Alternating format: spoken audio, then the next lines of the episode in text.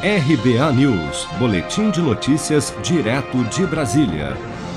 O estado de São Paulo retorna para a fase vermelha de restrição do Plano São Paulo a partir desta segunda-feira, dia 12, e permanecerá nesta fase pelo menos até o próximo domingo, dia 18.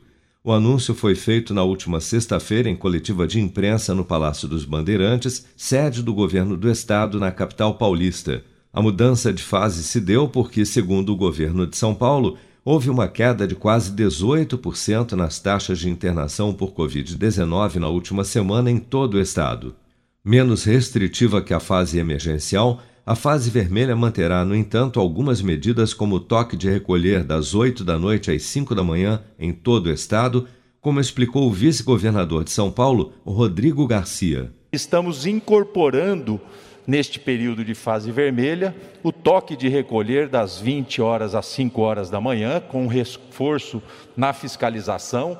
Já falamos sobre as blitz feitas contra festas clandestinas em todo o estado de São Paulo.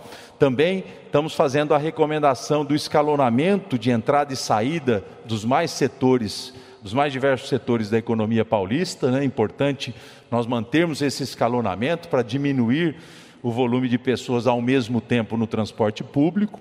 O comércio segue fechado, mas a compra de produtos em lojas, bares e restaurantes continua permitida por drive-thru, delivery ou retirada no local. O consumo de alimentos e bebidas nos estabelecimentos continua proibido. Templos e igrejas também seguem fechados em todo o estado.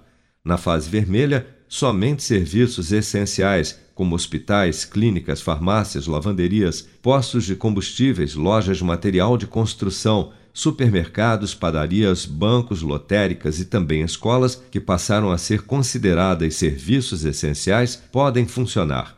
No caso das escolas, deve ser respeitado o limite de 35% da capacidade.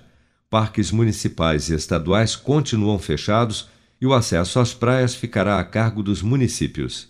O Campeonato Paulista também foi retomado, desde que os jogos sejam realizados após as 8 da noite, horário de início do toque de recolher em todo o estado.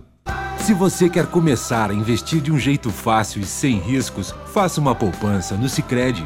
As pequenas economias do seu dia a dia vão se transformar na segurança do presente e do futuro. Separe um valor todos os meses e invista em você. Poupe com o Sicredi, pois gente que coopera cresce. Com produção de Bárbara Couto, de Brasília, Flávio Carpes.